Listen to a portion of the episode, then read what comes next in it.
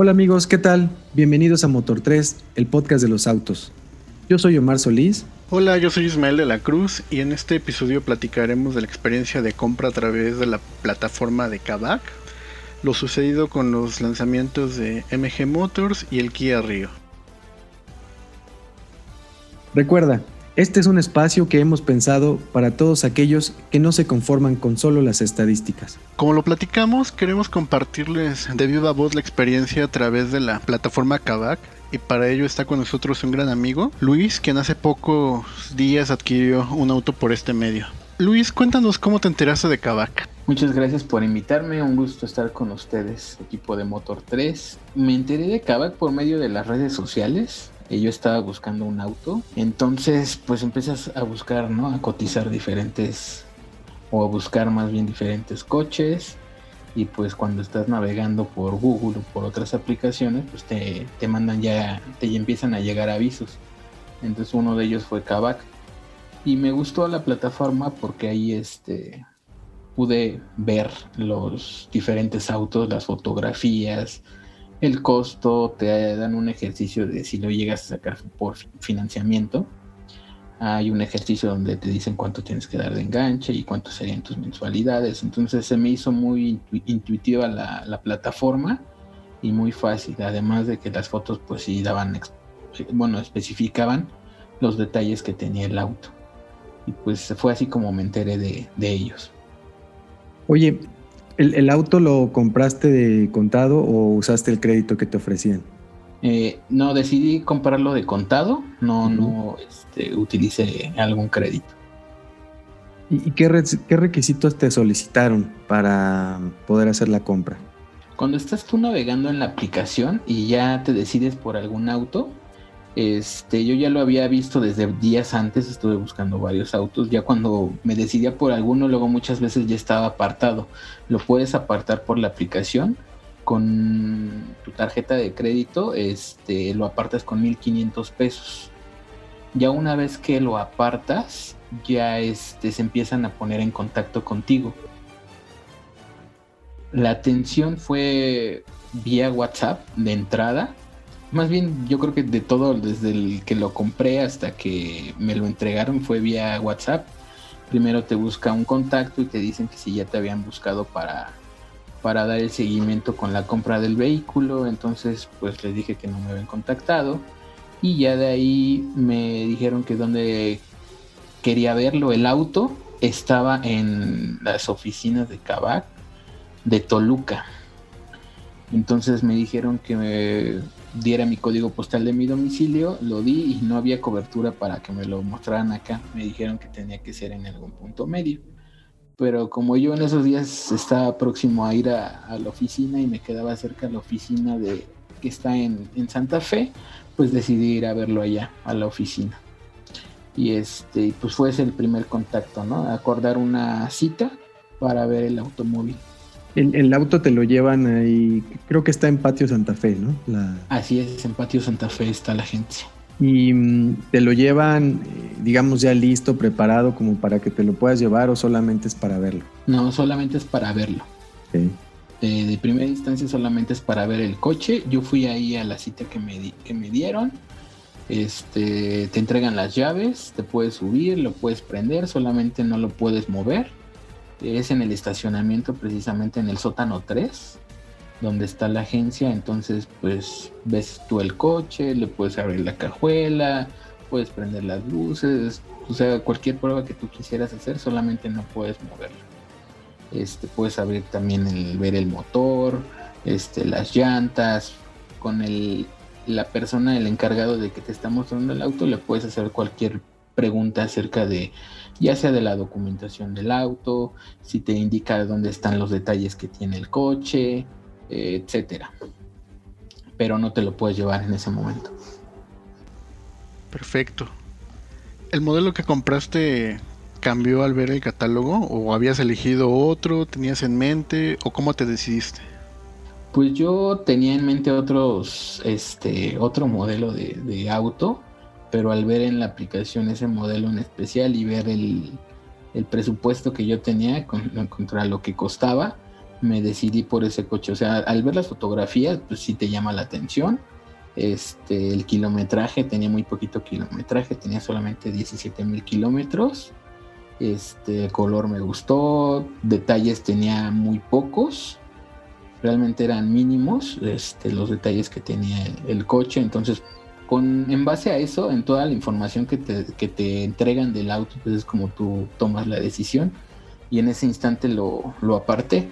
Aparte que si tú al ver el coche o no te decides por el coche, te regresan o te reembolsan esos 1500. En mi caso no, no pasó eso. También tienes una garantía después de comprar el auto de 300 kilómetros o de, este, me parece que son 7 días. son 7 días que si durante ese tiempo no, este, no te gustó el, coche, lo puedes devolver y te devuelven lo que es el dinero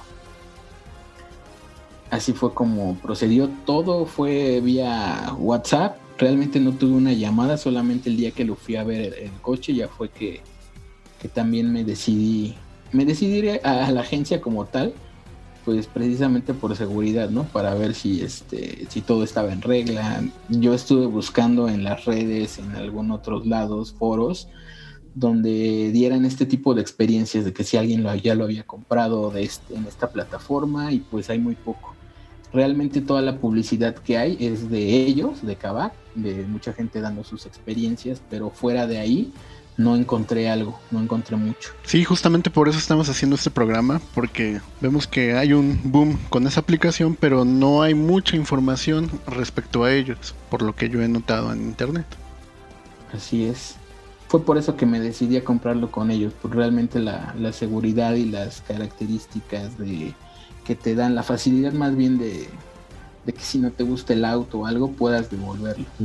Este, ya una vez que yo escogí el auto, cuando fui a verlo y quise, este, pues ya les dije, ¿sabes qué? Que sí me lo, ahora sí que sí me lo llevo, sí me quedo con él, pues ya me contacta alguien más donde ya me da los, unas cuentas de bancos para que yo realizara, como en mi caso lo hice vía contado, realizara la transferencia.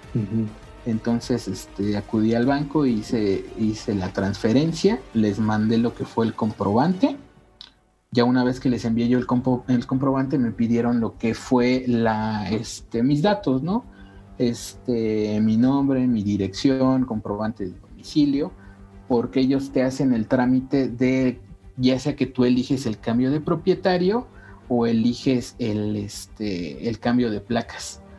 En mi caso yo elegí el cambio de propietario solamente, las placas son del Estado de México porque con esto de la pandemia, pues las oficinas de la Ciudad de México y del Estado de México pues todavía no estaban funcionando de manera este, normal, ¿no? Entonces por eso decidí hacer el cambio de propietario nada más. Me pidieron la documentación, eso fue al siguiente día de que yo este, de que yo fui a ver el coche. Este, y me dijeron que ya, si quería ese mismo día, ya, podía ir por él. Al siguiente día no pude ir por él, fue hasta el siguiente día, o sea, un tercer día, que ya fui por el coche y me lo entregaron ya con la factura a mi nombre. Este, solamente me entregaron la factura, me entregaron la tarjeta de, de, este, de circulación que venía con el auto y para la demás documentación me dijeron que sí tenía que esperar los siete días. Los siete días para ver si, si ya me decidía quedar con el coche, me, entregan, me entregaban la segunda llave y me hacían el trámite de cambio de propietario. O sea, eh, a ver, nomás para entender, cuando ya hiciste todo el depósito y te hacen esta entrega de la factura, ¿tienes todavía siete días para decidirte? Así es, es correcto si durante esos siete días no me convence el auto ya que yo lo haya manejado, haya ido, no sé, a algún lado, lo haya visto algunos otros detalles, puedo regresarlo si no me gusta. Y, el, en el caso de, me voy a regresar un poquito, cuando hablabas del, del anticipo, que tú das el anticipo de 1.500 pesos para ir a, para apartarlo y para irlo a ver, ¿cuánto tiempo tienes para verlo desde que, si en el supuesto que no te gusta y lo liberen, a ti dices te devuelven el dinero, ¿no? Pero en el caso que, que sí lo quisiste, esos 1500 se abonan a, tu... Sí, es correcto. Ya cuando te dan el monto que tú tienes que depositar para hacer el, pago de, del auto, ya se descuentan esos 1500 de, que utilizaste para apartarlo. Así es. ¿Y qué hizo durante todo este proceso? Como identificas algo que fue lo que te hizo clic a decir, sí me animo con ellos. O sea, ¿hay alguna cosa que tú dices, este, esto fue lo que realmente me hizo comprar? Pues cuando lo fui a ver, precisamente ahí en las oficinas. Pues eso fue lo que me hizo ya como que ya la seguridad, tener una, certeza de que pues sí lo estaba comprando en una agencia de, autos como tal. Digo, tal vez no en una de, alguna otra marca, sino como Kavak. Y este. Y pues la atención que te dan ahí, cómo te explican todo acerca del procedimiento, me dijeron ellos que me iba a contactar a alguien más ya para hacer los pagos del auto y para hacer todos estos trámites. Una vez que yo terminé ese pago o, que, me entregaron el auto, todavía hay una, una atención postventa que ellos le llaman. Tú descargas una aplicación adicional a, a Kavak que se llama Kavak 360 donde ahí te dan todo el seguimiento del auto y tú haces todos los reportes que tú quieras del coche. Es decir, si tú también puedes contratar una garantía adicional, lo haces desde la aplicación. Si quieres, este, en mi caso, por ejemplo, después de los siete días, yo hice el reporte de que me dieran la segunda llave porque solamente me entregaron una. Entonces todo lo hice de la aplicación.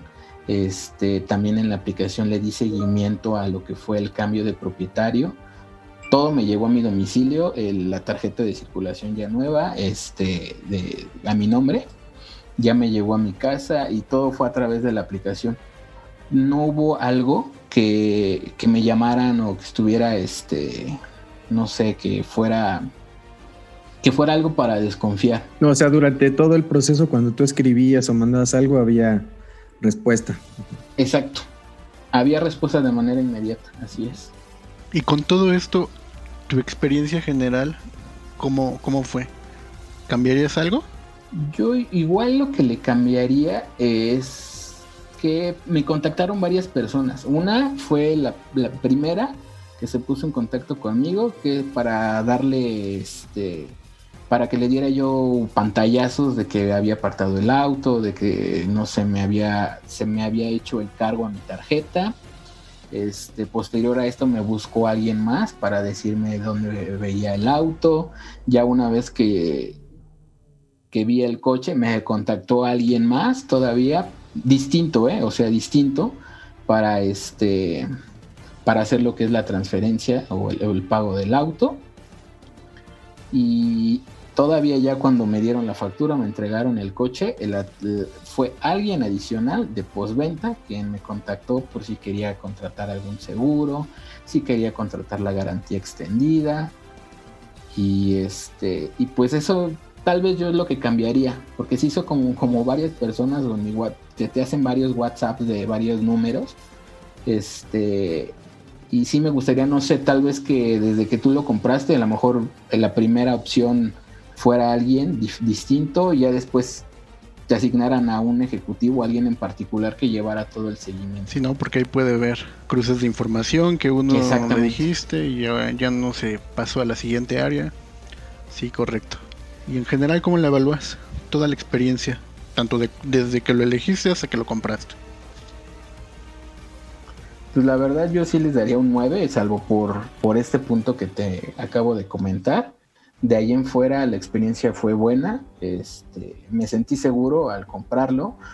Hasta la fecha el carro lo, lo, tengo, o más bien te lo entrega en muy buenas condiciones, es como si realmente lo hubiera sacado de la agencia. Este, y sí, sí estoy feliz con, con la experiencia que tuve con ellos. Digo, solamente le cambiaría esa parte. Por eso les daría un 9 en general. Bien. Pues la verdad, Luis, este, muchas gracias eh, por tu tiempo. Mm, la verdad es que como platica Isma, en diferentes ocasiones nos preguntan, ¿no? Eh, queríamos que hubiera la experiencia de alguien eh, que haya pasado por esto y que de manera directa lo compartiera. Em, no sé si hay alguna otra cosa que quieras este, compartir para cerrar el, tema? Pues no, más que nada, gracias por la invitación. La verdad sí, este, yo creo que es de bastante ayuda para alguien que anda buscando comprar un coche y, se ha decidido o haya buscado la parte de Kavak y que fuera algún comentario distinto de ellos, ¿no? Porque todo lo que encuentras es de la marca y pues alguien, alguna experiencia de alguien que haya comprado que fuera de ahí, pues sí es muy importante saberla, ¿no? Para que así tal vez te decidas a comprarlo ahí o buscar alguna otra opción. En mi caso yo no tuve ningún problema. Este, no hay mucho de esta información, no, no te puedo decir si alguien tuvo algún problema adicional o algo, en mi caso me fue bien, no tuve ningún problema en comprarlo y pues muchísimas gracias por la invitación y pues sería todo nada más de mi parte. Muchas gracias Luis.